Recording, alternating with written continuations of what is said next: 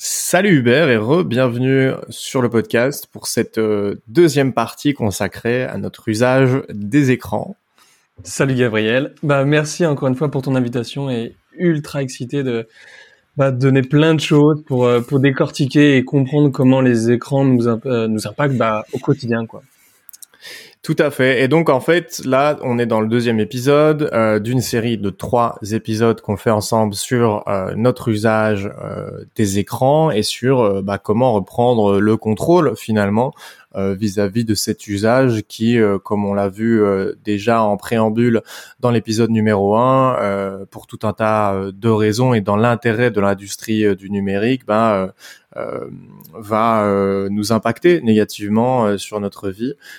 et donc là, là maintenant, on va rentrer un peu plus dans le dans le concret dans ce deuxième épisode. On va parler essentiellement de deux grands piliers qui sont la productivité et le bien-être. et pour reposer le, le, le, contexte, toi, il y a, on parle de ça, hein, de ton histoire dans, l'épisode numéro 1. Donc j'invite les gens à aller aller écouter si ça les intéresse. mais toi aujourd'hui, tu accompagnes des entrepreneurs euh, sur la partie euh, justement business, concentration, productivité, bien-être, pour leur apprendre à reprendre le contrôle des écrans, gagner euh, des heures de productivité ou même simplement des heures qu'ils peuvent consacrer à autre chose en structurant l'usage et l'organisation des écrans, puisque pour un entrepreneur, pour pas mal d'entrepreneurs, pas pour tous, mais euh, les écrans sont un, enfin c'est un, c'est un outil de travail, et donc euh, l'objectif c'est d'aller euh, un petit peu euh, rétablir une certaine balance entre les bénéfices et les côtés négatifs des, des, écrans et pouvoir s'en servir comme un outil bénéfique au service de son business et de sa vie et non pas en être finalement la victime ou l'esclave. Donc aujourd'hui, cet épisode, on parle de deux piliers qui que sont la productivité et le bien-être. Et euh, je te propose de commencer par le sujet de la perte de temps euh, que tu m'as proposé euh, pour pour parler de ces conséquences néfastes des écrans sur notre notre vie. Perte de temps, bah, je pense que c'est le, le, sujet le plus, le plus simple, le plus évident, dont on a conscience et, et genre, on pressent tous et, dont on peut avoir un, une idée concrète lorsqu'on regarde notre téléphone, qu'on va dans les réglages et qu'on voit le temps qu'on passe sur bah, les différentes applications. Euh, en moyenne, on passe voilà un petit peu plus de 3 heures et demie par jour sur le sur notre téléphone. Ça dépend des métiers, mais mais 3-4 heures également sur euh, sur un ordi lorsqu'on lorsqu'on travaille. Donc ça fait beaucoup de temps. Et, et pour comprendre pourquoi on, on, passe autant de temps, alors on a vu dans, dans l'épisode précédent que je vous invite à, à écouter euh, sur des, des, prédispositions biologiques, sur des, des enjeux business, c'est-à-dire qu'en gros euh, les, les, les, les, concepteurs de, de, ces plateformes le, on, on, on construit euh, ces, plateformes pour nous rendre accros mais ça va même plus loin. C'est-à-dire que maintenant, c'est littéralement enseigné dans euh, des écoles de commerce. Et je vais être euh, factuel. Il y a l'une des meilleures universités au monde qui, est, qui est Stanford. Il y, a un, il y a un professeur, en tout cas c'est devenu une discipline, la captologie. La captologie, qu'est-ce que c'est? C'est, et je cite, puisque c'est assez intéressant, c'est l'étude des technologies numériques comme outil de manipulation et de changement des comportements. C'est-à-dire que vraiment, ce business, le business model repose sur l'attention et pour avoir l'attention euh, bah, des utilisateurs, la première étape euh, qui est fondamentale et qu'on peut pas se soustraire, c'est de capter l'attention. Et donc c'est pour ça que c'est vraiment devenu une discipline à part entière et que encore une fois, si euh, la notif de Facebook, d'Insta ou le, le, short ou la vidéo est, est, est, est si attrayant, si attrayant, c'est pas parce que euh, c'est un, un, quelque chose d'accidentel, c'est vraiment le, le, fruit, la conséquence de, de, de cerveaux extrêmement brillants, de cerveaux scientifiques, mais également de cerveaux vraiment de, de, de managers, de businessmen qui, qui, qui, qui ont mis tout en œuvre pour aller, aller capter votre attention. Et, euh, et, ce que je disais, c'est que en moyenne, on, on passe 20 heures devant, devant les écrans. Euh, au, au, bureau, mais on en passe euh, quasiment deux fois plus lorsqu'on est euh, chez nous dans la vie perso, c'est-à-dire un, petit peu moins de 40 heures. Donc 40 heures par semaine sur les écrans? Alors, en, moyenne, en moyenne, lorsqu'on cumule tout, euh, on arrive à, à, 50 heures, quelque chose comme ça, autour, aux alentours de 50 heures. C'est 20 heures dans la vie, dans le cadre professionnel et 35, 30-35 dans la vie perso. C'est un élément que j'ai donné dans, dans, dans l'épisode précédent. On passe 60, pour ton cas en France, on passe 60% de notre temps libre devant un écran. Alors que le temps pour des activités en dehors, c'est-à-dire du sport, du shopping, une activité culturelle, musée, cinéma, genre ce que tu veux, eh ben, euh, c'est plus que 17%. C'est-à-dire que vraiment le temps devant un écran, c'est quasiment 3-4 fois plus que le temps de, de sortie en dehors. Donc, euh, encore une fois, c'est vraiment le fruit d'un design avec des objectifs clairs qui, qui consiste à nous faire passer plus de temps. Et donc, euh, ça, c'est une conséquence. Euh, la perte de temps est une des conséquences justement de ce, de cette euh, fabrication euh, qui va jouer sur, euh, comme on le disait dans l'épisode précédent, nos bah, des facteurs biologiques et des vulnérabilités qui sont présentes chez nous de par bah, la manière dont on est construit. et donc, la perte de temps est la première, première vraie conséquences euh, néfastes euh, que tout le monde, oui, peut constater. Comme je disais encore une fois dans, dans, dans l'épisode précédent, euh, euh on, on, a tous commencé des fois à scroller un feed, un fil d'actualité de quel, quelconque réseau social, dans quelconque réseau social, et puis se retrouver une heure ou deux des fois après en se disant, eh, putain euh, c'était pas prévu quoi. Enfin, j'avais autre chose à faire et on se laisse embarquer euh, là-dessus. Euh, ensuite, on a la concentration en deuxième position. Enfin, pas en deuxième position, mais en deuxième euh, en deuxième sujet de ses conséquences. Ouais. là, je vais davantage traiter, on va davantage aborder le, le sujet du multitâche, c'est-à-dire que le numérique est très présent, le portable qui est, qui est devenu un peu le, le doudou, euh, le doudou des, des adultes, euh, soit parce que on va aller se, se divertir, soit parce qu'on en a vraiment besoin pour répondre à nos parents, à nos enfants, à notre copine, peu, peu importe. Et donc très souvent, on est en train de, de, de, de répondre à un mail, d'avoir le portable à côté, de travailler, d'avoir une vidéo YouTube, etc., euh, etc. Et, euh, et, toujours dans cette école à, Stanford, il y a un, professeur qui, euh, qui s'appelle Clifford Nass, qui est vraiment la référence ultime sur le sujet de la, concentration et du rapport, ou plutôt de l'impact qu'ont les écrans sur notre cerveau. Il a mené une, étude fascinante où il a pris, il a rassemblé des gens qui étaient vraiment euh, habitués au, au, multitâche, et puis des gens pas du tout. Eux, c'était vraiment une tâche, une tâche, une, tâche à, à la fois. Il a scanné leur cerveau et là, il a découvert quelque chose d'extraordinaire, c'est que la partie du cerveau qui est utilisée par ceux qui multitâchent euh, constamment, eh ben, elle dépasse très très largement, elle est quasiment dix fois supérieure à la zone du cerveau euh, pour ceux qui font que du montage. En fait, pour des, tâches entre guillemets à, à, faible valeur ajoutée. Et en fait, ce qui se passe, c'est qu'il y a, ou plutôt, je dirais qu'il y a un prix cognitif à, à continuellement euh, à être en multitâche, à gérer euh, euh, ton SMS, ton email, ton appli, tout ça un petit peu en même temps, c'est que si tu consacres beaucoup d'énergie ou de temps pour faire des, choses utiles et que tu multitâches, ben en fait ça prend plus de place dans, dans ton cerveau euh, et que euh, bah, t'arrives moins moins moins facilement à te, à te concentrer. Dit autrement, en fait, avec le multitâche, notre cerveau ou ceux qui multitâchent, le cerveau évolue pour euh, allouer une part plus importante de ses ressources à papillonner, à scanner l'environnement. En fait, il est toujours un peu sur le qui-vive en disant, OK, je peux peut-être aller chercher, chercher, quelque chose. Et du coup, ça devient très, très difficile de, de se concentrer. Donc, c'est pour ça que le multitâche, on se croit performant, euh, mais dans la réalité, euh, on, on l'est pas du tout. Et en termes de concentration, c'est une catastrophe. Et c'est pour ça qu'il y a une, une, statistique qui a, qui a fait grand bruit c'est que depuis une vingtaine d'années, hein, donc depuis le depuis l'avènement, on va dire d'internet des années 2000, notre capacité de concentration a chuté de 35%. Et on le voit bien derrière, tout, derrière ces, chiffres.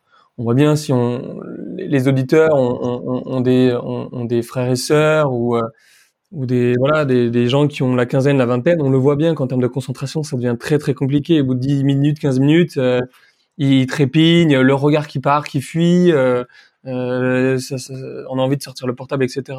Chose qu'ont moins euh, nos parents ou les gens qui ont la quarantaine, la cinquantaine, euh, qui, sont nés et qui ont vécu dans un autre monde et qui cérébralement ne sont pas connectés ou en tout cas ne sont pas câblés de la même manière.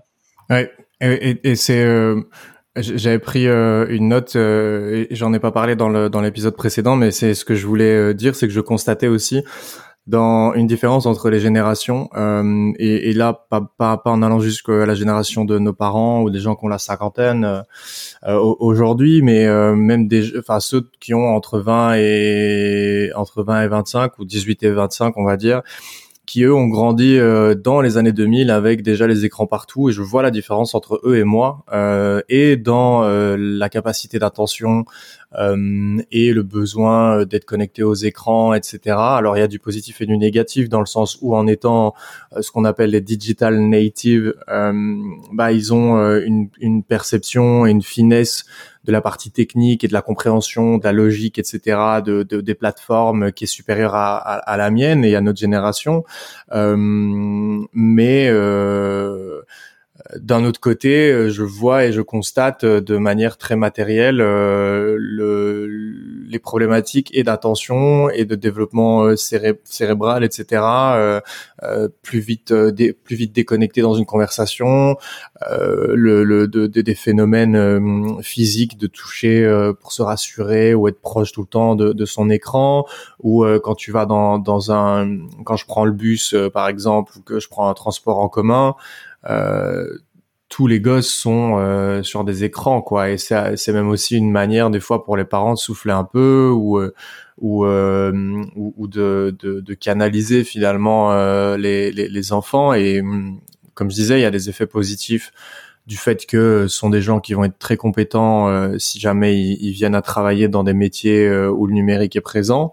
Euh, mais par contre, ça, comme on le disait dans le premier épisode, tous les impacts négatifs liés à l'âge auquel on est confronté à, haute dose à, ces écrans et quand le cerveau n'est pas encore arrivé à maturité puisqu'il est totalement, euh, il arrive à maturité totalement à l'âge de, de, de, 25 ans et que la période, euh, les périodes cruciales se situent euh, bah, entre la naissance et euh, euh, et, et, les 15-20 premières années. du coup, on a parlé aussi, enfin tu, tu as aussi la partie des, des performances dans ces dans ces conséquences. Qu'est-ce que tu peux euh, qu'est-ce que tu peux euh, nous raconter par rapport à, euh, bah, aux conséquences négatives liées à nos performances? Bien sûr. Alors, souvent les gens me disent, oh Hubert, t'inquiète pas, moi, je suis un bon élève, je mets mon portable en mode silencieux, et mieux, je le retourne, comme ça je le vois pas. Et je leur dis pas du tout. En fait, le portable, il t'impacte même lorsque tu ne le penses pas. Euh, université aux États-Unis, elle a rassemblé plus de 1000 étudiants et euh, il leur fait passer des, tests. Puis, il y avait trois situations. Dans la première, donc évidemment, le portable à chaque fois, il était vraiment en mode euh, mode avion, c'est pas de pas de notification, pas d'appel, rien du tout. C'était juste un petit objet euh, euh, posé euh, posé. Première situation, il était posé sur la table. Ok, très bien. Deuxième situation, on leur dit allez-y, mettez-le au fond du sac, vous le voyez plus, les plus dans votre champ de vision. Puis troisième situation, on leur dit, allez-y, allez dans la pièce à côté, posez le téléphone et puis revenez vous asseoir pour faire le, test. Deux enseignements. Le premier, entre le portable qui est posé sur le bureau et le portable qui est rangé dans le sac, même lorsqu'il fait pas de bruit, votre productivité et les performances ont fait augmenter de 10%. Donc déjà, c'est extraordinaire. Mais ce qui est plus, plus incroyable, en tout cas plus étonnant, c'est qu'entre le portable qui est rangé au fond du sac et le portable qui est dans la pièce à côté, les performances, elles augmentent encore de 10%. Et, c'est là où c'était vraiment une, révolution, euh, en tout cas intellectuelle, c'est de, comprendre que, en fait, les, performances euh, ne diminuent pas simplement lorsqu'il y a un stimuli, mais c'est la simple présence du téléphone à portée de main, même rangé au fond du sac, qui nous dérange. Parce que, en fait, notre cerveau, il lutte inconsciemment contre l'envie de le saisir. Que même si vous dites pas, ah non, TikTok, il faut pas que j'y aille, votre, votre, votre cerveau le fait inconsciemment. Et en fait, au bout d'un moment, ça émerge, peut-être au bout de 15 minutes, 20 minutes, tu dis, ah là, j'irais bien faire un petit, un petit scroll.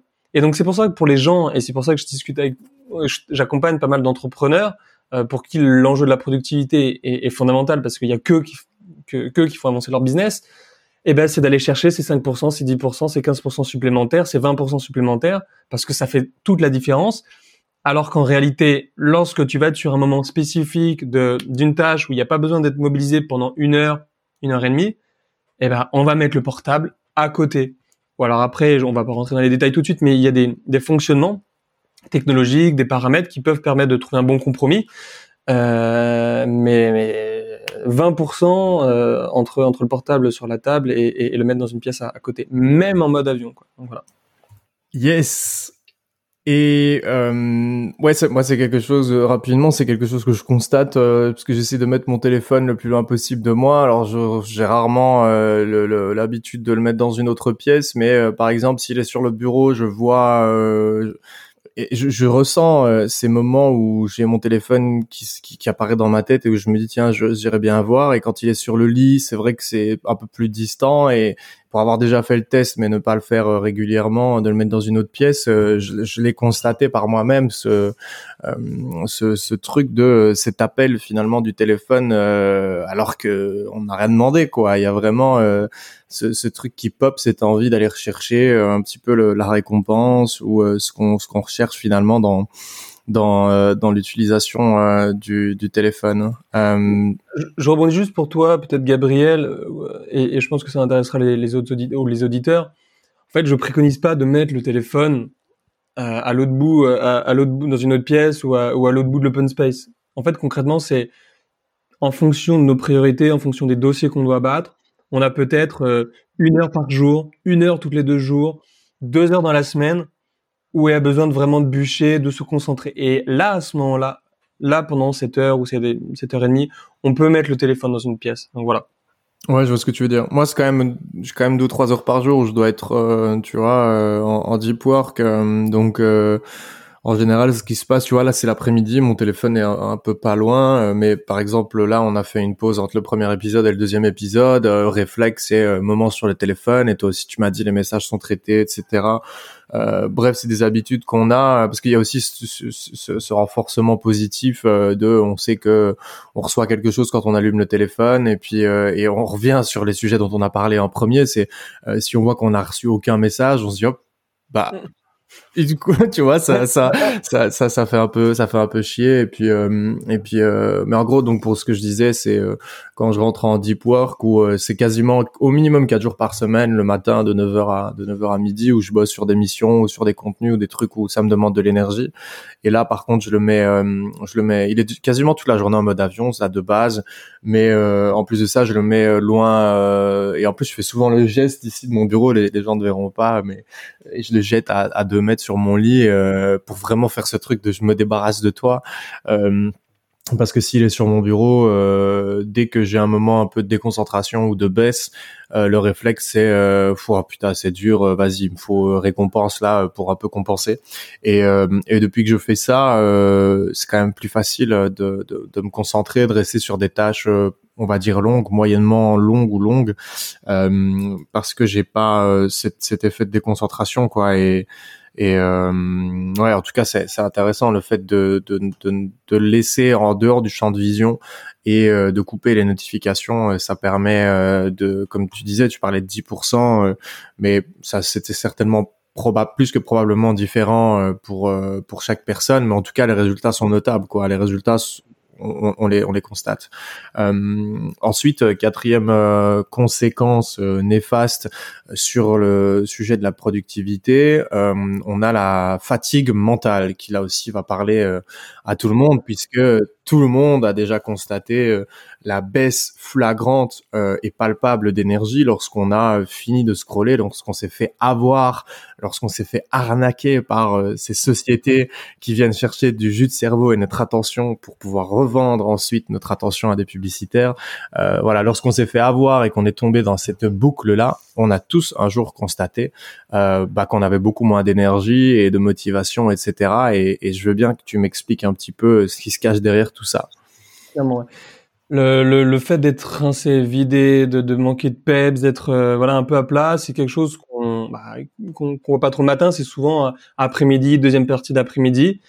Euh, bah, il y a une, raison biologique à ça. Euh, tout part, je dirais, de la surproduction. En fait, c'est la surproduction de, de dopamine générée par les écrans. On, on l'avait vu dans, dans l'épisode précédent que cette molécule, elle est libérée à, à deux moments. La première, lorsque tu reçois une récompense, ton cerveau te dit bah c'est bien, tu viens de réaliser une action gratifiante, voici de la dopamine bah, pour te souvenir que, que c'est bon. Euh, et, on se sent bien lorsqu'on on a de la dopamine, genre que notre cerveau libère de la dopamine. C'est pour ça qu'on a envie de renouveler l'expérience.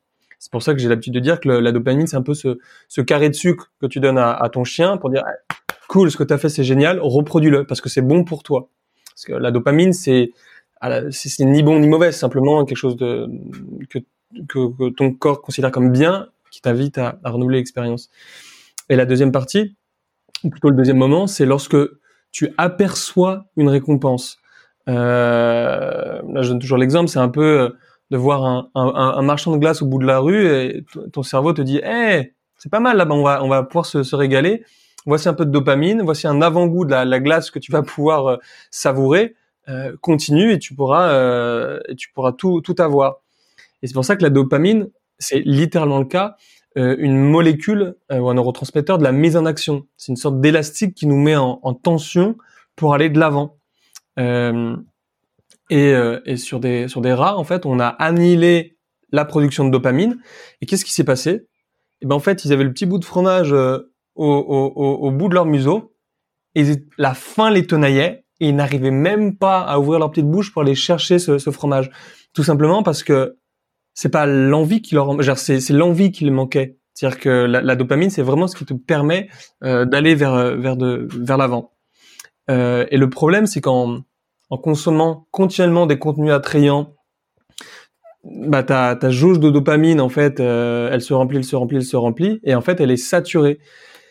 Et en fin de journée, bah ça déborde et il y a plus de patates, il y a plus de tonus et on, on devient amorphe, apathique parce que on a on, a consommé trop de contenu, on a trop scrollé.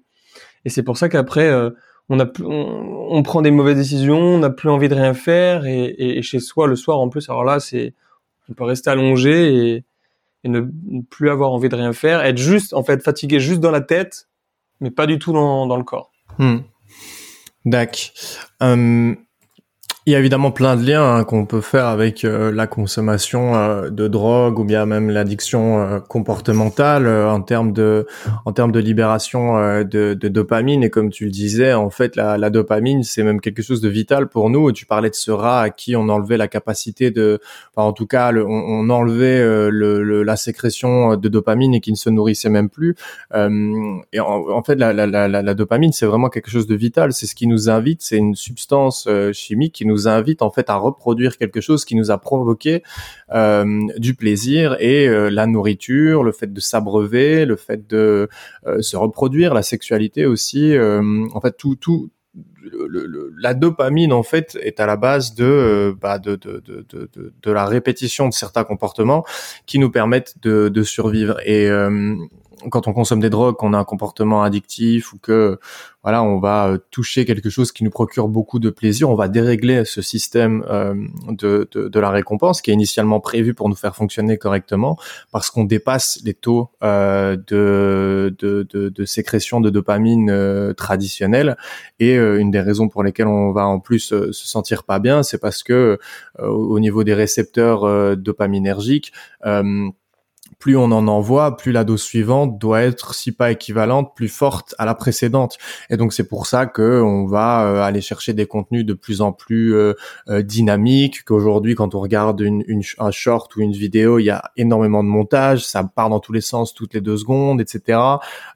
c'est de plus en plus poussé d'un point de vue dynamisme parce que l'économie de l'attention euh, a, besoin d'avoir de la nouveauté et de chaque fois amener des choses qui vont continuer à stimuler les gens. Et en fait, c'est un peu une boucle infernale parce que plus on met du dynamisme, plus on met des choses qui pètent dans tous les sens, plus on, on monte en termes de libération de dopamine et d'attractivité, etc et plus l'expérience suivante doit être plus puissante et donc en fait là on est en train de toucher euh, et là les les formats short qui ont qui ont pété là cette, cette dernière année, c'est un peu l'exemple. Euh, et, et, je suis sûr qu'il y aura encore d'autres trucs par la suite qui viendront euh, mettre une rajouter une couche et être encore plus euh, plus attractif et plus plus addictif. Mais euh, je trouve que le format short est vraiment la représentation ultime de ce besoin d'aller chercher toujours plus, toujours plus d'intensité, de sensations dans les contenus qu'on consomme. Et moi personnellement, c'est si je consomme, allez, 10, 15 ou 20 shorts, je sens tout de suite l'impact sur euh, sur mon cerveau quoi. Tout de suite. Euh, et d'ailleurs pour avoir cette expérience par rapport à la consommation les addictions etc j'ai plus de capacité que que quelqu'un de lambda à mettre des freins ça veut pas dire que je suis parfait que j'y arrive tout le temps mais euh, à partir du 3 ou 4e short j'ai mon cerveau qui me dit écoute là tu es en train d'aller dans une zone que tu connais bien, qui est euh, la capacité à dire non, la capacité à te contrôler, etc. Donc euh, moi j'ai des warnings qui vont arriver plus vite que, que la moyenne des gens euh, et qui fait que je pense que je vais arriver à me contrôler plus rapidement, mais malgré malgré cette capacité, on va dire légèrement supérieure à la moyenne de, de, de me contrôler face à ma consommation d'écran, si je dépasse le dixième ou le quinzième short, bah très souvent je vais jusque 30 et, et les, 5 ou 10 derniers shorts, dans ma tête, je me dis, mec, il faut que tu lâches les shorts, euh, il faut que tu fermes la page. Et euh, tu vois, c'est vraiment euh, le, le, le raccourc, enfin le résumé du processus d'addiction concentré dans cet exemple concret de la consommation de shorts sur, enfin de vidéos de court format sur sur les réseaux sociaux. C'est marrant ce que tu dis sur l'expérience physique parce que moi, je n'utilisais pas ces outils. En utilisant YouTube, il y a le, les shorts qui sont automatiquement poussés, je me suis dit, vas-y Hubert, teste, connais la réalité des gens. franchement, mais au bout de cinq minutes, mais j'ai le cerveau mais qui a fondu, je, suis tendu, je suis stressé, je suis dans un brouillard, je suis, je suis drainé, je suis fatigué. Et euh, alors que moi, j'ai fait que cinq minutes. Mais euh, j'ose imaginer quand euh, tu scrolles, sachant qu'en moyenne, en moyenne, le temps d'utilisation, le temps d'utilisation moyen de TikTok en France, c'est une heure et demie. Ah bah, mais, mais moi tu parles de TikTok, euh, je n'ai jamais téléchargé TikTok et je n'ai jamais utilisé euh, TikTok. Je suis allé euh, peut-être cinq fois sur quand je voulais voir un contenu qui avait que là-bas ou un créateur de contenu qui avait que là-bas. j'ai ouvert le navigateur et, hmm. et j'ai repéré exactement le même truc quoi. Moi je parlais des formats courts et je prenais YouTube parce que c'est celui que j'ai de temps en temps sur sur mon PC mais euh, mais Instagram c'est la même chose et TikTok là c'est encore pas c'est le TikTok c'est le pompon quoi. N'importe qui euh, euh, qui a un peu une conscience numérique ou même n'importe qui en fait euh, se rend compte euh, de ces symptômes physiques euh, liés à la consommation de ce genre de plateforme et de ce genre de contenu. Et pour en revenir à, à des sujets qu'on a déjà traités dans le premier épisode et dans celui-ci on se rend compte de hum, assez facilement en fait on arrive à projeter assez facilement les, dégâts que euh, sur du long terme des contenus aussi euh, intenses peuvent avoir sur des jeunes publics si déjà sur nous en ayant dépassé 25 ans et une maturité cérébrale euh, qui nous permet bah, de faire des liens et d'avoir une conscience sur ce qu'on fait, etc., et d'avoir plus de contrôle. Imagine si déjà nous, avec cette, cette maturité cérébrale, on est atteint comme ça, bah imaginons l'impact que ça peut avoir sur euh, sur des enfants quoi. Et même, tu vois, tu parlais de maturité cérébrale, j'ai même d'expérience de vie. Tu vois, on a, on a la trentaine tous les deux. en fait, on a connu les deux mondes, et donc on sait ce que ça fait de pas être sollicité pendant X heures, pendant des écrans. Moi, j'ai mon portable à 18 ans. je sais pas pour toi, mais euh, cette jeune génération, elle est née. En fait, elle est née avec ça, donc le référentiel, c'est pas le même. C'est pas oui. un, critique, c'est juste qu'ils sont nés dedans. Bah c'est comme c'est comme après euh, après plusieurs années de consommation d'une drogue en fait. Euh, euh, quelqu'un qui a bu de l'alcool pendant 10 ou 20 ans ou 30 ans ou 40 ans, peu importe. Euh, mais à partir d'un certain moment, quand tu es dans une dans une addiction euh, aux substances, parce que c'est ce que ce que moi je connais le mieux, à un moment donné, ça devient, comme tu disais, en termes de référentiel, euh, t'oublies la vie d'avant. Et euh, tu vois, quand tu commences les drogues à, à 16-17 ans, tu te souviens pas vraiment de comment était la vie avant d'en consommer quand on a 25 ou 30. Parce que c'est des souvenirs euh, qui sont difficilement... en tout cas, tu n'as pas la conscience de toi dans ton environnement à cet âge-là. Euh, tandis qu'aujourd'hui, bah, dans quel état émotionnel j'étais à 25 ans et dans lequel je le suis à 30 ans, j'aurai la capacité d'en parler dans 5 ou 10 ans sans aucun problème. Par contre, c'est vrai que euh, à l'adolescence, etc., avoir du recul sur les choses, c'est beaucoup plus compliqué. Et donc, il y a vraiment ce, ce, ce, parallèle avec la consommation de drogue que je fais, et comme tu disais, le référentiel des jeunes de n'avoir connu jamais que ça, et qui pose aussi un problème parce que tu ne sais pas en fait comparer avec un autre mode de vie, et donc ça, ça devient une habitude. Il y a le renforcement positif qui te pousse à, bah, à continuer quelque chose que tu connais parce qu'il n'y a pas, il y a pas de remise en question en fait, puisque voilà, en plus tu regardes autour de toi, tout le monde fait pareil, et puis tout tout est fait pour que euh, euh, ça soit facile, accessible, etc. Donc il y a aucune raison que tu remettes ça en question, euh, à part si euh, des jeunes euh, écoutent des épisodes comme celui qu'on a, ou toi dans tes prises de parole, etc. à un moment donné, je pense que eux aussi vont avoir accès à ce discours-là. Et ce qui est probable qui arrive, ma, moi ma prédiction, c'est que quand ils arriveront à l'âge qu'on a nous aujourd'hui, 25-30 ans, ils commenceront à avoir accès à ces informations-là et ils prendront eux alors des dispositions pour gérer leur usage du, du numérique, mais euh,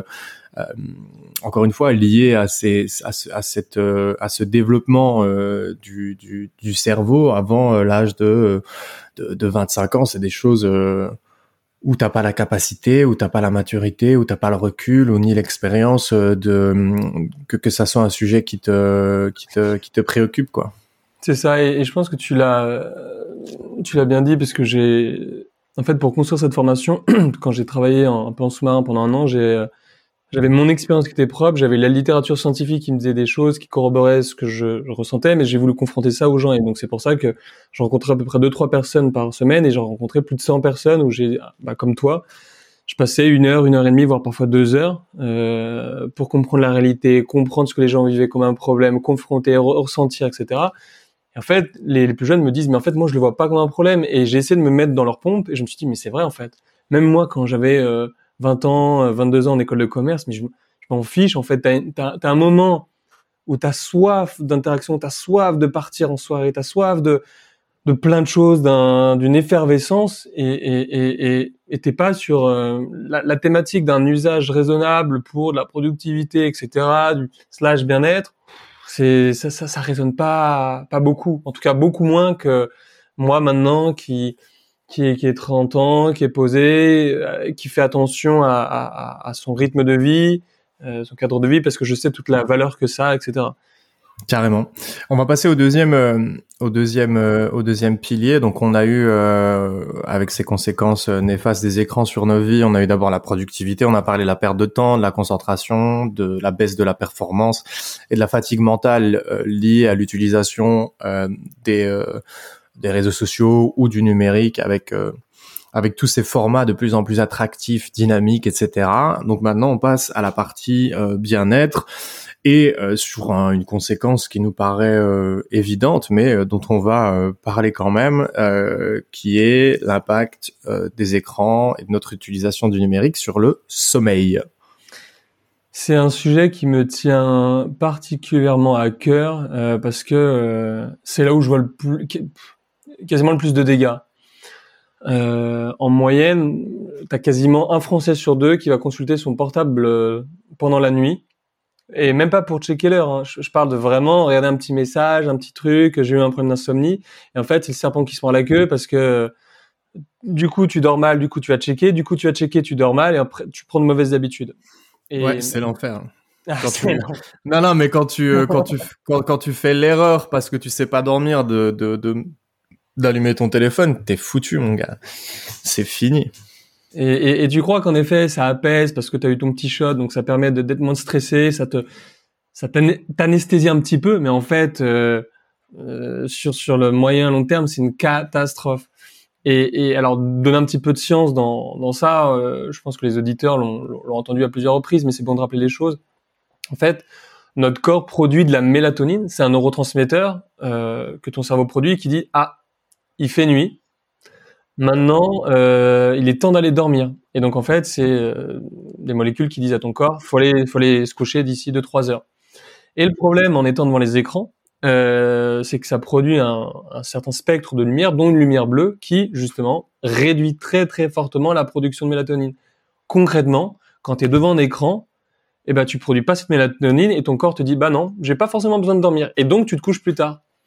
Et c'est pour ça qu'on dort mais tellement moins depuis que les écrans ont été démocratisés, c'est-à-dire euh, depuis les années, euh, on va dire 50-60, et vraiment l'avènement de la télé, c'est dans les années 70. Et, euh, et moi, il y, a, une stat, mais qui m'a mis, mais qui, m'a, qui m'a terrifié. C'est qu'entre entre les années 70 et maintenant, donc ça fait 50 ans, la chute du sommeil a été colossale. Moi, je me situe dans la moyenne, c'est-à-dire que je dors comme tout le monde un petit peu moins de 7 heures, 6h42. Ah, c'est la moyenne? Oui. Ça, en moyenne, on dort 6h42. C'est-à-dire qu'on va se coucher à, à, à 23h30 minuit et on va se lever à, à 6h, 6h30, 7h du mat. Ah ouais, oufti, non, moi je suis... Euh, moi, si je suis en dessous de 8 heures de sommeil, je le sens... Euh, je le sens, quoi. Et quand j'étais gosse, mais c'était... Enfin, gamin... Euh, adolescent et début de la vingtaine, bah, c'était aussi associé à la consommation, au mode de vie que j'avais et au stress de la maison. Euh, qui faisait que j'étais très souvent fatigué, mais euh, j'avais fait des tests euh, à l'hôpital où on m'avait dit bah vous êtes un profil de grand dormeur, c'est-à-dire qu'il vous faut plus que la moyenne pour pour avoir vos heures de sommeil. Euh, et moi, 8 euh, heures, c'est vraiment la tranche. Euh, et ça dépend. Il y a aussi des fois où, si jamais je suis vraiment très bien équilibré en termes de routine, méditation, sport, et que je n'ai pas bu une seule goutte d'alcool depuis une semaine ou deux, à ce moment-là, je peux des fois tout seul, sans vraiment le calculer, avoir assez avec 7 heures et demie de sommeil. Mais moi, c'est 8 heures, quoi. Quand j'entends quelqu'un me dire 6h45, ouais, je suis je, je, suis un zombie si je dors 6h45. bah, sache que c'est la moyenne en France. Mais ben voilà. Euh, et, et, dans les années 50, bah, les gens, ou plutôt les années 70, les gens étaient comme toi. Les gens dormaient 8 heures et quart. C'est-à-dire qu'on a pas. Ah, bah donc c'est moi qui suis normal finalement. Euh. D'accord, ok. Et, euh, et, et, ah, donc en fait, on, on, a, on a évolué pendant 3-4 millions d'années. Et c'est juste qu'on a besoin de ces 8 heures, plus de 8 heures de sommeil et que lorsque tu dors moins de 7 heures, et eh ben en fait, il te manque, tu t'as, tu t'es, pas bien récupéré, c'est un impact mais colossal sur ta concentration, sur ta productivité, sur ton humeur, sur euh, sur ce que tu vas manger, etc., etc. Quand les gens euh, reprennent soin de leur sommeil, notamment en changeant des habitudes par rapport au portable et donc aux écrans même plus généralement, mais ça change la vie, ça change la vie. Et on voit très bien toi, tu parlais de 8 heures, quand t'as dormi, voilà, 6h30, 7 heures, c'est une cata, t'as le cerveau qui est, pas bien, tu réfléchis mal, t'es plus irritable, t'es moins patient, euh, voilà, tu, te contrôles moins, tu peux t'emporter, et, euh, euh, vraiment, vraiment, le sommeil, c'est fantastique. J'invite vraiment les auditeurs, parce que c'est un, gros coup de cœur, ça fait partie du top 5 des bouquins que j'ai lus. C'est Pourquoi nous dormons du docteur Walker, euh, prof à Harvard, et pendant un peu technique quand même, euh, mais 600 pages, mais une masterclass incroyable. Et pareil, moi voilà, j'ai fait école de commerce, prépa, euh, des, bons postes dans le monde de l'entreprise, et on aime bien, en tout cas j'aimais bien dire que je n'avais pas trop besoin de sommeil, j'aimais bien dire que je suis un gros un gros bosseur. Depuis que j'ai lu ce bouquin, mais ma vision du sommeil elle a totalement changé. moi j'ai dit, mais quand je vais avoir des gamins, je dis dors, dors tout ce que tu peux parce que j'ai compris la valeur du sommeil. C'est pas une mhm. perte de temps, c'est fondamental. Hmm. Ouais, dors, euh, éloigne-toi des écrans et euh, va jouer dans la nature, quoi. Ouais. ouais. Et donc euh, voilà, on donnera des bonnes pratiques après, mais vraiment le sommeil c'est ultra important et, et sacralisez-le. Carrément. Ensuite, en deuxième en deuxième conséquence par rapport au, bien-être, tu parles des sentiments désagréables, c'est-à-dire le, le, bonheur, le fait de, de sentir malheureux si on scrolle, etc. on en a déjà un petit peu parlé tout à l'heure, mais là, on, voilà, on est, on est vraiment dans les sentiments désagréables que peuvent provoquer l'usage du, du numérique. Yes. Ah, on, on, le sent tous, c'est-à-dire que lorsqu'on parle des réseaux sociaux, on dit ah, pourtant ça, ça, me rend ça me rend heureux, je suis connecté, et puis d'autres disent non, je me sens pas bien. Et donc il y a, y a, eu mais des, des dizaines, voire même plus d'une centaine d'études sur le sur le sujet. Qu'est-ce que provoquent les réseaux sociaux sur notre bien-être, comment on se sent? Donc Facebook, puisque c'est leur business model, ils ont dit ok, on va prendre le sujet à bras le corps, on va faire les choses correctement et on va voir ce qu'il en ressort. Et donc euh, ils ont pris euh, plusieurs milliers de, de personnes ils ont, euh, ils leur ont posé très régulièrement des, des, des tests pour évaluer leur, leur bonheur, tu vois, toutes les toutes les deux heures comment comment les gens se sentaient. Et ensuite, ils ont rapproché toutes ces informations de des logs de connexion des participants. Concrètement, qu'est-ce que tu fais, pourquoi, combien de temps, etc. Il leur sort un, quelque chose de très clair. Plus ton activité est intentionnelle, plus tu es heureux. Moins ton activité est intentionnelle, moins tu es heureux concrètement, ça donne plus tu scrolles de façon passive, moins tu te sens bien. Et, c'est pour ça que, en fait, lorsque tu vas utiliser les réseaux sociaux en mode euh, ah oui, euh, j'ai envie de prendre des petites nouvelles, je vais faire ça pendant 5 minutes ou 10 minutes, et puis ensuite ah euh, j'ai pas connecté avec Gabriel, ça me ferait plaisir de savoir de ses nouvelles. Tu sais pourquoi tu vas, tu vas sur un certain temps, 15 minutes, parce que après une demi-heure ou une heure, je, je pourrais pas faire du sport ou voir mon copain, que sais-je. C'est cadré, t'en tires vraiment de la valeur. Par contre, lorsque tu vas sans savoir pourquoi, que tu te retrouves dessus, mais comment j'ai fait, et que tu es en train de scroller, et que, et que 15 minutes plus tard, tu encore 20 minutes plus tard, tu encore, tu passes à une plateforme, c'est, c'est simple, c'est mathématique, tu vas te sentir, tu vas pas te sentir bien, euh, tu, ton estime de toi, elle va pas être top, le jeu de la comparaison, quand t'en as fait autant, tu des sentiments de dévalorisation, t'as pas fait des activités qui te faisaient du bien. Donc c'est vraiment ça la, la, la, clé. Être intentionnel dans, dans son usage de, des plateformes, des réseaux, de l'information que tu vas aller que tu vas aller prendre. Il y a ce troisième euh, troisième point dans le bien-être. Tu parles du phubbing. Oui. Le phubbing, c'est un terme qui est apparu au début des années 2010, comme beaucoup de termes par rapport à la nouvelle technologie, euh, qui est la contraction de, de fun et de snubbing euh, nos amis québécois le traduiraient par télésnobé, c'est-à-dire que tu utilises ton téléphone euh, dans une situation qui euh, qui ne t'invite pas à le faire, c'est-à-dire lorsque tu es face à quelqu'un. Et en fait, ça touche énormément de monde. C'est à peu près le, le phubbing, donc le, fait d'avoir son téléphone face à quelqu'un alors que on est en train de se, on est en train de discuter. Ça crée des tensions dans quasiment un quart des, familles, donc c'est colossal et, on le voit tous. Notre conjoint, nos enfants euh, ou, nos parents qui nous ont fait déjà fait la réaction, mais lâche ton téléphone. On, est ensemble, on passe un moment de qualité, on se voit pas en plus si souvent que ça. T'es à l'école, t'es au travail, joue ensemble sur notre téléphone ou, ou passons, passons le film ensemble à regarder et lâche ton, lâche ton téléphone. Et, et, ce que j'aimerais dire, c'est que euh, c'est pas juste nous, le, le petit kidam euh, qui, qui, qui, est visé euh, par ou touché par le par le phubbing, c'est même au plus haut sommet de l'État. François Hollande, notre président, il a craqué. C'est-à-dire qu'en Conseil des ministres, lorsqu'ils étaient tous autour de, la table les mercredis et le mercredi matin, les ministres arrêtaient pas d'être sur leur téléphone. T'as la personne la plus puissante, en tout cas euh, en France, et pendant une heure et demie, t'arrives pas à lâcher ton portable. Donc il a dit, ok, stop. Je mets un casier à l'entrée euh, à l'entrée de, de, la salle et tout le monde pose son téléphone. Et lorsqu'on est ensemble, on s'écoute, on prend des notes euh, façon papier, mais voilà, on est on est présent à l'autre. Donc le phubbing c'est vraiment aussi une maladie du 21e siècle et même au plus haut sommet de l'État on n'est pas on n'est pas immunisé. Hmm.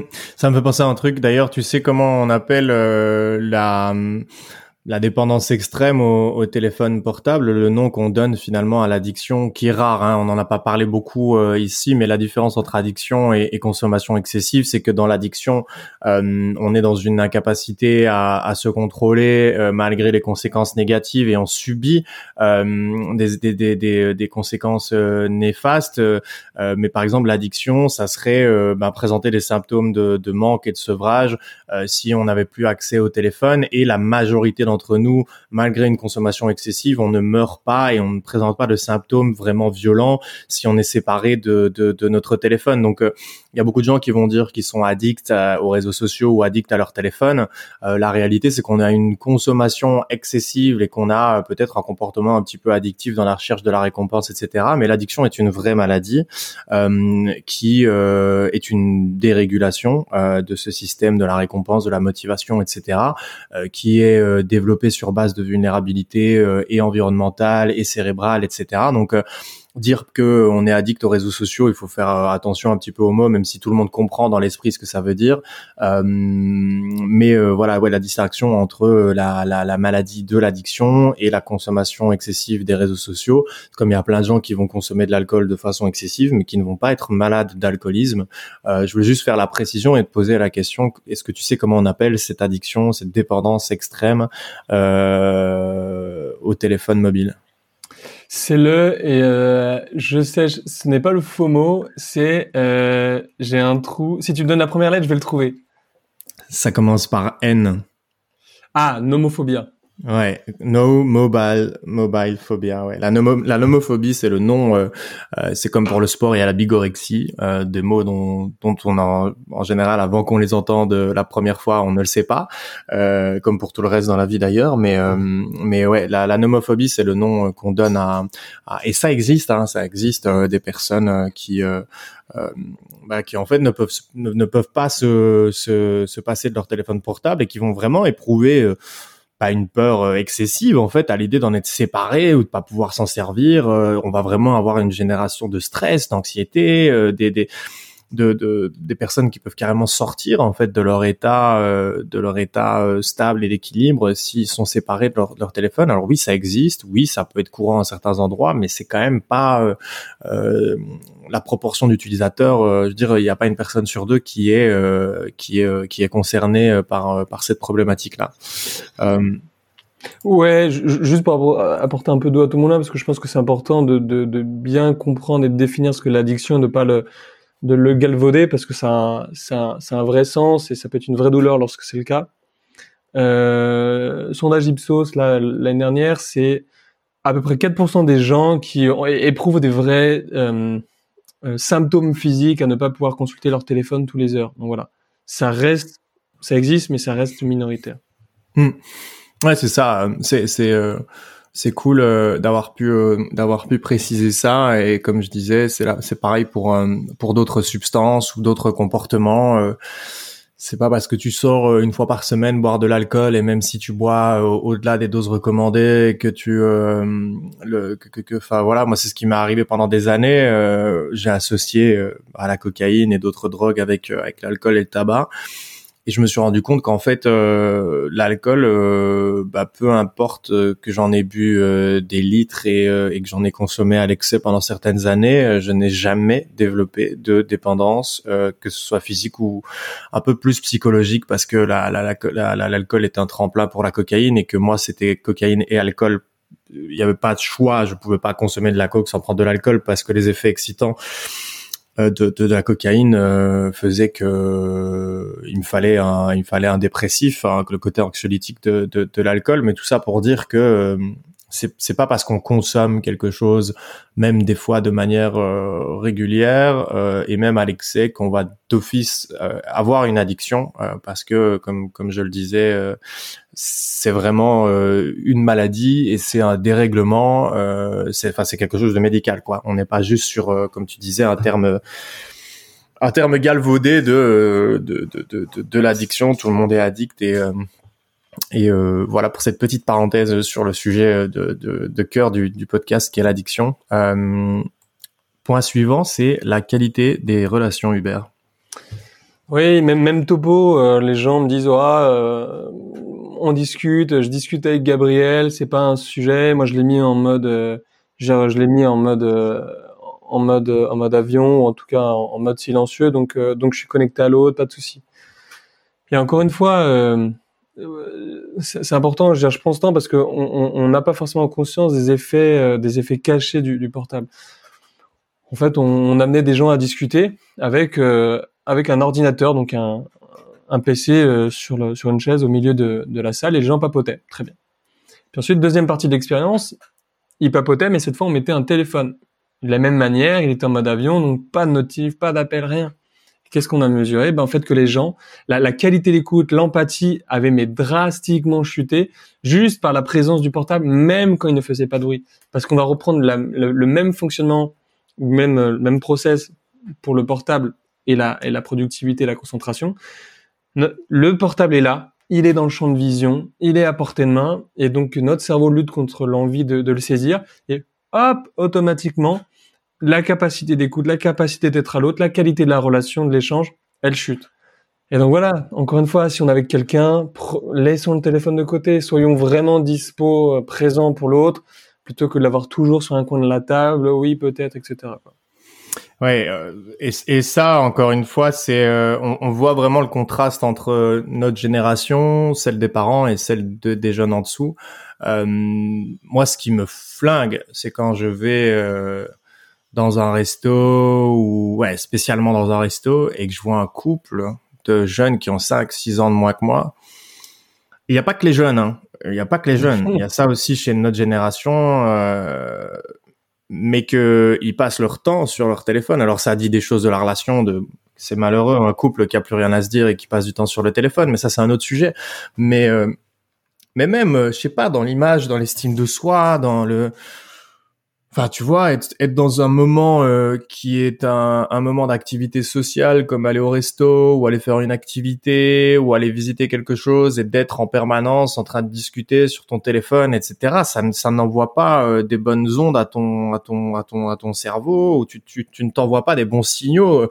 En plus d'être connecté comme ça, on, on, on, en a parlé de cette attention qui est euh, qui est dirigé vers un outil euh, et donc le fait d'être en train de visiter un, un lieu ou d'être au restaurant et d'être sur ton téléphone, on rentre dans le multitasking. Donc on a expliqué tout à l'heure que euh, faire plusieurs activités à la fois, bah, ça faisait euh, en sorte que bah, ton, ton, attention baissait, tes performances d'attention, etc. baissaient. Donc Enfin, il y a plein de problèmes en un, mais qui sont concentrés sur la consommation justement du, du, du smartphone et, et, et, et, du numérique. mais je trouve, je trouve que ça peut amener à des, des, des, situations tristes, quoi. Tu vois, quand quand les gens en arrivent finalement par par ce côté un petit peu addictif. Il y a peut-être aussi un peu de la fuite. Hein. Ça peut être rassurant euh, d'aller euh, sur, euh, comme on le disait dans le premier épisode, ce, besoin, ce sentiment d'appartenance. et dans une société où c'est de plus en plus difficile de trouver sa place, de, ouais, c'est ça, de, de, de, de, s'affirmer, de savoir qui on est et compagnie. Le, le, le, téléphone peut devenir un outil de, de, un outil rassurant. Tu parlais du doudou, ça me fait rire parce que dans l'épisode précédent, euh, avec euh, avec Georges sur euh, sur sur sur l'addiction au tabac et à la cigarette. Il disait le la cigarette c'est devenu le doudou du, des temps modernes et, et tu, tu réutilisais la, la, même chose pour le pour le téléphone. Donc super intéressant en tout cas super intéressant. Petit sujet aussi pour pour amener les gens sur cette prise de conscience, ce changement de leur vie pour leur leur bien-être. Euh, suite à justement voilà parce que j'ai fait un gros burn-out de six mois, j'avais pris beaucoup de distance avec les avec les écrans, j'avais un usage vraiment plus conscient, plus plus plus, plus raisonné. Euh, mais je, en fait, en lisant cette étude, j'ai fait waouh, c'est chaud, j'en avais pas conscience. Et du coup, je me souviens très bien, j'ai laissé, on est parti au resto. Donc, j'ai pas d'enfant, donc c'est c'est plutôt c'est plus simple. Euh, en tout cas, pour ne pas être mobilisé. Je vais au resto, ma femme va aux toilettes, et là, hop, je veux sortir mon portable. Et en fait, je l'avais pas. Et en fait, qu'est-ce que j'ai fait? Bah du coup, j'ai commencé à regarder les gens. Mon regard s'est porté sur l'extérieur. J'ai vu le, petit oiseau dans dans, l'arbre. Ensuite, le coucher de soleil. Alors ça fait un peu cuculapraline, mais je te jure, mais c'était un vrai plaisir. Un sentiment de, de paix, un sentiment où t'as pas besoin d'être stimulé, un sentiment de de repos et, et de d'admiration, de, contemplation de, de ce que t'as. Et en fait, c'est faites vraiment l'expérience essayez d'aller tous les deux au resto euh, sans votre portable, etc. Et donc depuis maintenant, même quand je vais en soirée avec les potes, je dis bah tu sais quoi, pendant deux heures de 20h à 22h, j'aurai pas mon portable. Eh ben avant, pendant pendant 3 millions d'années, on n'était pas joignable pendant, quand on est à, notre endroit. Je ne le serai pas. Et ma qualité de présence avec mes amis, parce que évidemment c'est des interactions qui me font plaisir, c'est le jour et la nuit, franchement. Et ça fait même pas 20 ans qu'on est qu'on est joignable tout le temps. Ouais, bah oui. Quand tu réfléchis, ça fait même pas 20 ans euh, et, et je te rejoins. Euh, quel plaisir et quel sentiment de légèreté on a euh, lorsque lorsqu'on n'a pas ce téléphone près de nous en soirée. déjà, ça nous enlève un truc de la poche, donc les téléphones des fois sont pas tout à fait légers, enfin de moins en moins légers. Euh, donc ça enlève un poids de la poche. Donc en termes de confort, on y gagne. Et puis en termes de liberté euh, d'esprit, euh, c'est le même principe que, ce qu'on disait quand le téléphone est dans la pièce d'à côté. Il y a la déconnexion, quoi. Tu voilà, t'enlèves le t'enlèves le lien qui te lie, enfin qui t'enlève le lien en fait avec le téléphone psychologiquement. Et donc inconsciemment, ton ton cerveau sait que ton téléphone n'est pas là et que donc du coup, il va moins y penser. Et ça, moi, je l'ai constaté des dizaines et des dizaines et des dizaines de fois. Euh, en temps réel, enfin en, situation réelle, quoi. Euh, donc ouais, si euh, si vous êtes du genre à, à, avoir votre téléphone un peu partout et que vous vous rendez compte que ça peut être un frein ou un obstacle ou en tout cas quelque chose de négatif dans les relations sociales ou bien euh, que ça peut ça peut avoir une influence négative sur vos activités extérieures, essayez une fois de passer quelques heures pour commencer ou peut-être allez commencer petit pour euh, pour pour s'habituer mais euh, de rester le plus longtemps possible. Ou si par exemple des gens qui vont marcher euh, le matin le soir ou quoi de partir sans téléphone. Alors c'est chiant parce que aujourd'hui le téléphone il fait tout. Euh, des fois où, des fois où je veux sortir tu vois des fois où je veux sortir le matin moi je vais marcher tous les jours le matin et le soir. Il y a des fois où je mets pas mon casque de musique, mais des fois le matin pour me mettre en condition pour le travail, je vais euh, je vais euh, mettre de la musique euh, type méditation et je fais ma méditation en marchant, ma respiration en marchant. Bah, le problème, c'est que j'ai plus de, de, tu vois, ce qu'on avait avant, les iPods, les MP3, etc., euh, qui me permettraient de ne pas avoir l'écran. Donc, je dois prendre mon téléphone. Et à chaque fois que je le prends, je me dis putain, fait chier quand même. Je suis obligé de prendre mon téléphone parce que il y a le, parce qu'il y a l'MP3, enfin parce qu'il y a la fonction MP3, quoi. Euh, D'ailleurs, euh, peut-être des gens qui savent même pas ce que ça veut dire dans les jeunes. Euh, le MP3, j'exagère peut-être, mais même moi en le disant, je me dis ouais, ça fait dinosaure quand même. Mais ouais, et pour redire un truc, c'est que je pense que dans les années futures euh, vont euh, revenir des choses à la mode de cet ordre-là, des choses euh, qu'on a eu en première intention euh, du style MP3, euh, du style euh, des, des, outils pour mesurer, traquer des choses en isolé comme sur les comme sur pour pour aller sur les vélos, il y a des, des outils qui permettent de de, de, de, de traquer les performances, etc. il y en a qui sont connectés à des téléphones et il y en a qui sont pas connectés que tu peux mettre sur ton ordi après, analyser, tu vois, qui sont quand même GPS mais pas spécialement connectés. Et, et je pense que je pense que à un moment donné, on va revenir à une mode comme ça, justement notre génération, euh, une fois que la génération euh, des années 2000, elle aussi en aura marre, je pense que le marché sera assez gros. Euh, pour toutes ces personnes qui en ont un peu plat le dos de d'être obligées de se servir du téléphone pour des choses un petit peu isolées comme ça. en tout cas, et je pense que je suis pas le seul, et ça, t'est peut-être déjà arrivé.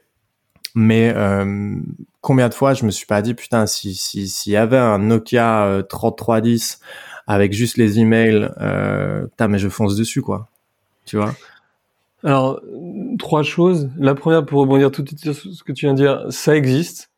Euh, ou plutôt, il existe un, un, un 3210 évolué, ça s'appelle euh, sur Android, pour ceux qui ont Android, Digital Minimalist, et en fait, c'est une application qui qui fait que ton smartphone ressemble à un Nokia 3210. Donc, tu as un peu le meilleur des deux mondes, c'est-à-dire que tu as l'intelligence du smartphone, mais tu as la visualisation, l'interface de, l'ancien monde. Euh, donc peut-être qu'ils le sortiront bientôt sur iOS, mais c'est déjà possible sur, sur Android. Et ensuite, je pense que tu as mis le doigt où tu as, cerné l'enjeu, c'est-à-dire que nos outils maintenant ont, ont, tellement évolué depuis quelques années qu'ils centralisent tout, mais ils centralisent tout, le meilleur comme le pire, mais les bons usages, comme ce qui est potentiellement euh, nous fait perdre le contrôle. Et, c'est là où, par exemple, dans mon travail, j'aide les gens, c'est définir ce qu'est un bon usage, qu'est-ce qui leur apporte de la valeur, et ensuite essayer justement de séparer, ce que je disais, le bon grain de livret, euh, pour euh, mettre des garde-fous, essayer de compartimenter les usages pour en tirer le meilleur, parce que quand tout est mélangé, bah, quand tu es un peu fatigué, fin de journée, etc., tu, vas vite, perdre le contrôle. Donc, ouais, vraiment, c'est apporter de la clarté dans, dans ce qui te rend service, vraiment en termes de productivité et de bien-être. Et il y avait un dernier point, euh, et en fait, je vois qui, regroupe un petit peu plein de trucs dont on a on a parlé finalement, mais si tu veux clôturer euh, euh le dernier point, euh, la, la, la, cinquième, on était à 1, 2, 3, 4, ouais, c'est bien ça, cinquième point euh, de ces conséquences euh, négative de euh, du numérique sur nos vies euh, dans la partie bien-être, il y a la question de l'ennui. Euh, le fait d'être habitué ou de ne plus être habitué justement à l'ennui et de combler finalement tous ces vides avec le avec le avec le téléphone et quel impact est-ce que ça a finalement sur nous? Bien sûr.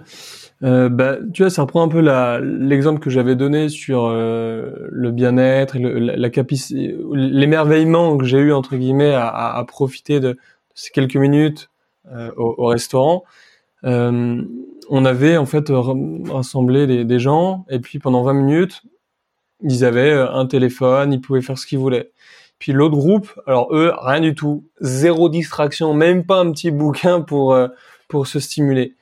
Et ce qu'il en est ressorti, deux, deux choses. La première, c'est que bah, paradoxalement ou étonnamment, les gens qui n'avaient pas de stimuli, aucune source de stimuli, en fait, se sentaient bien mieux euh, qu'imaginaient. C'est-à-dire qu'ils pensaient qu'ils allaient être stressés, tendus, alors qu'en fait, ils, géraient plutôt bien la situation. Euh, et, deuxième fait très intéressant, eh ben, c'est que leur niveau de, de satisfaction, de bien-être, était le même que ceux qui avaient été stimulés pendant euh, ces 20 minutes avec le téléphone portable. Et donc, c'est-à-dire qu'on on, on surestime euh, les conséquences ou la difficulté de la situation sans écran, alors qu'en fait on vit plutôt bien une fois qu'on dépasse cet inconfort passager de 2, 3, 4, 5 minutes, euh, un peu comme la clope, parce que moi j'étais un ancien fumeur, et c'est vrai que lorsqu'on a envie de fumer, les, les 30 secondes, 2 minutes, oh, ça chauffe, ça tend, on est tendu, on arrive, le cerveau est paralysé, on voit plus que ça. Tu sors. C'est le craving, ouais. De l'épisode avec lui, et c'est affreux. Et puis, moi, ça m'est déjà arrivé, genre j'avais vraiment pas de clope, et puis finalement t'es obligé de passer, et puis ça passe. Bon, euh, le, le sevrage est comme difficulté, mais, mais, mais ça passe. Et sauf que pour l'ennui, les conséquences sont, également terribles parce que il y a une vraie ou il y a des vraies vertus à l'ennui. Euh, être constamment, constamment sur sollicité, pardon, ça a des conséquences néfastes.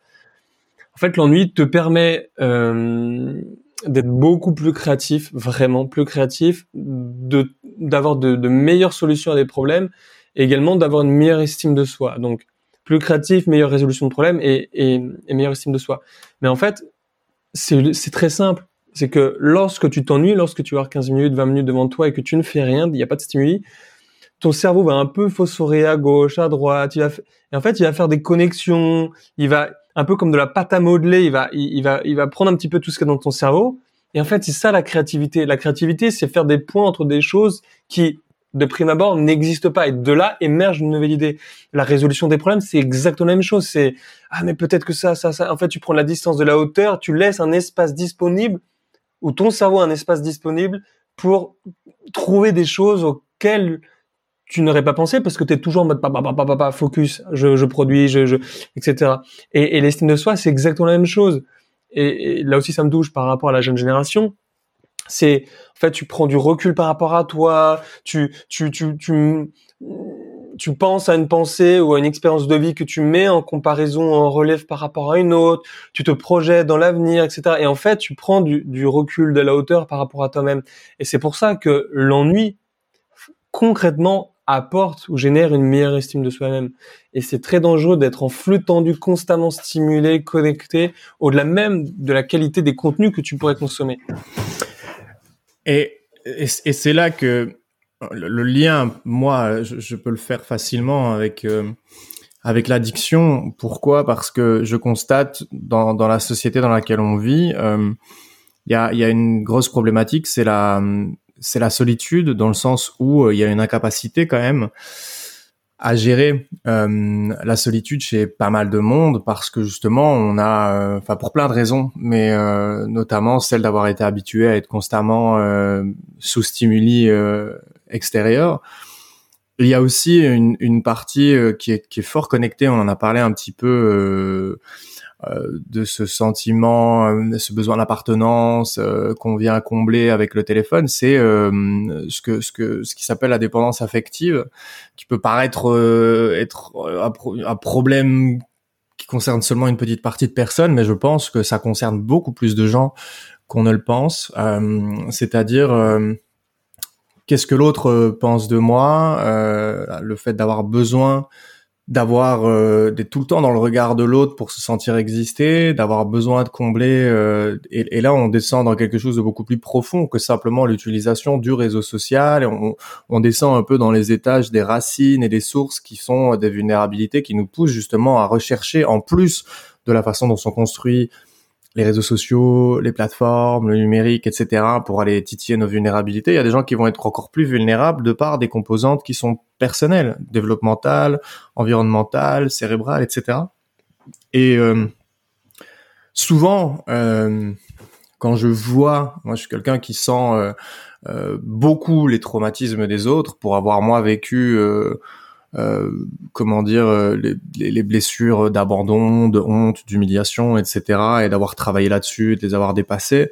Euh, quand quelqu'un euh, vit là ou dégage l'émotion qui correspond à cet état, bah, je le repère, je le ressens. J'ai une une, empathie euh, naturelle euh, qui pourrait donner l'impression des fois euh, que je suis médium ou un truc du style parce que je, je vais pouvoir parler de la vie de quelqu'un sans vraiment le connaître juste parce parce que je j'ai déjà lu quelque part cette émotion là en moi à l'époque et donc moi, quand je vois des gens euh, qui sont complètement, euh, tu vois, complètement euh, absorbés par par leur par leur téléphone ou qui sont dans ce manque, tu vois, ou qui se rapprochent peut-être de l'addiction aux écrans, je ressens des choses comme la dépendance affective, comme la mauvaise estime de soi, comme le manque de confiance en soi, etc.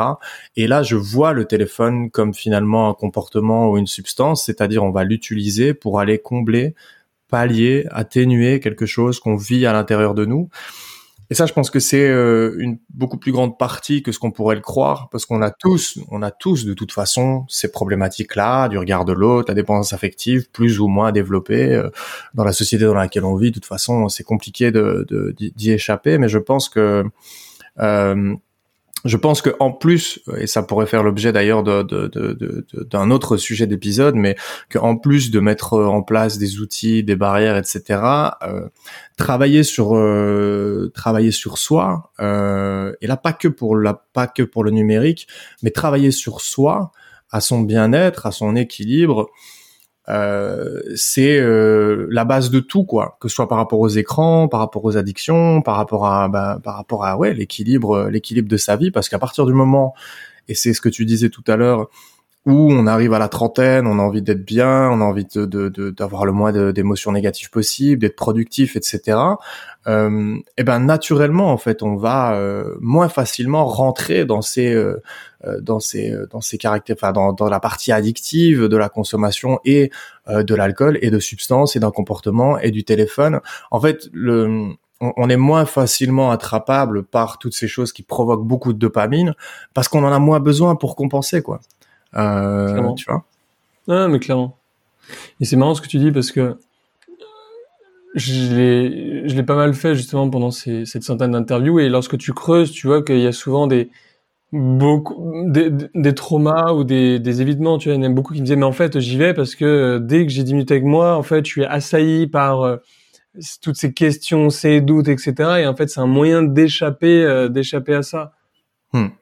Ouais, on est en plein, on est en plein dedans on est en plein dedans, hyper intéressant. En tout cas, ça vous l'apporte pour un sujet euh, ou des recherches ou, euh, enfin voilà, le jour où t'as, euh, où tu tombes sur un des articles ou ou que ou que tu te penches sur le sujet du lien entre les traumatismes et l'utilisation des, des, du numérique, on se refait un épisode avec grand plaisir parce que pour moi la, la connexion entre les traumatismes et et, et, et nos actions dans ce monde, je, je, vois le monde à travers cette loupe là parce que c'est comme ça que moi je l'ai vécu avec avec l'addiction, etc. Et c'est un sujet qui me passionne. Donc si jamais un jour on, on, on en a l'occasion et que tu tombes euh, sur ce sujet, avec grand plaisir pour en reparler euh, plus profondément. On arrive à la fin. On arrive à la fin de, de ce deuxième euh, épisode où on a euh, parlé en long, en large, en travers et on aurait pu encore faire trois heures de plus sur les conséquences néfastes des écrans sur sur notre vie. pour rappel, en premier épisode, bon, on a parlé de l'histoire de, de, de de Uber, pas Victor cette fois-ci, euh, de Uber. Euh, comment t'en es arrivé à te passionner pour le sujet euh, des écrans? Pourquoi est-ce que tu as quitté ton job euh, dans dans l'IT pour pour bah, pour te consacrer à à de l'accompagnement pour aider les entrepreneurs à augmenter leur euh, leur productivité, leur concentration dans leur business, leur aider à gagner du temps et de la sérénité, de la productivité euh, au, au, quotidien. Et euh, on a parlé aussi bah, des raisons, des facteurs biologiques. qui nous rendent vulnérables et comment est-ce que les entreprises ben, euh, ont tout intérêt à, à, à, faire en sorte qu'on soit le plus longtemps possible sur ces euh, sur ces euh, sur ces plateformes. Donc on a parlé des facteurs biologiques et de l'économie de l'attention dans le premier épisode. Et dans le troisième épisode, euh, on parlera bah, de conseils euh, concrets et actionnables pour reprendre euh, le contrôle sur notre consommation des écrans et sur le numérique, pour rapidement donner une idée des sujets qu'on abordera. il y aura la réduction du digital, c'est-à-dire réduire le nombre de connexions qu'on peut avoir ou de contacts ou d'interactions qu'on peut avoir avec avec le digital et donc réduire ça de manière consciente, j'imagine, euh, d'optimiser sa relation euh, avec le, le, digital et puis euh, s'ancrer dans le réel avec des activités finalement. On en a parlé beaucoup aujourd'hui euh, du fait que bah, 17%, euh, ah j'ai oublié la statistique, mais c'était quoi 17% de ouais, 17% c'est le temps, c'est le temps euh, c'est le pourcentage du temps disponible qu'on consacre à des activités en dehors voilà. de notre domicile, alors qu'on passe 60% de notre temps disponible. Alors, c'est ça. Exactement.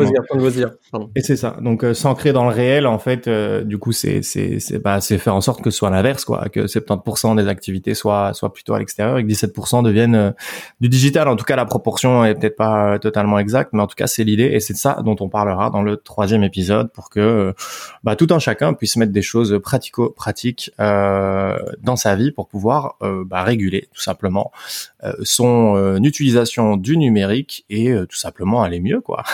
Bah ouais, euh, il y aura, il y aura des conseils simples, actionnables, concrets à mettre en place. Et je suis certain que sur euh, la petite dizaine que j'ai donnée, il y en a un ou deux qui vont faire la diff et qui vont faire beaucoup de bien. Ok, ça roule. Bah écoute, euh, on se laisse là, euh, Hubert, et je te dis à très vite pour ce troisième épisode. À très vite, Gabriel. Toujours un plaisir.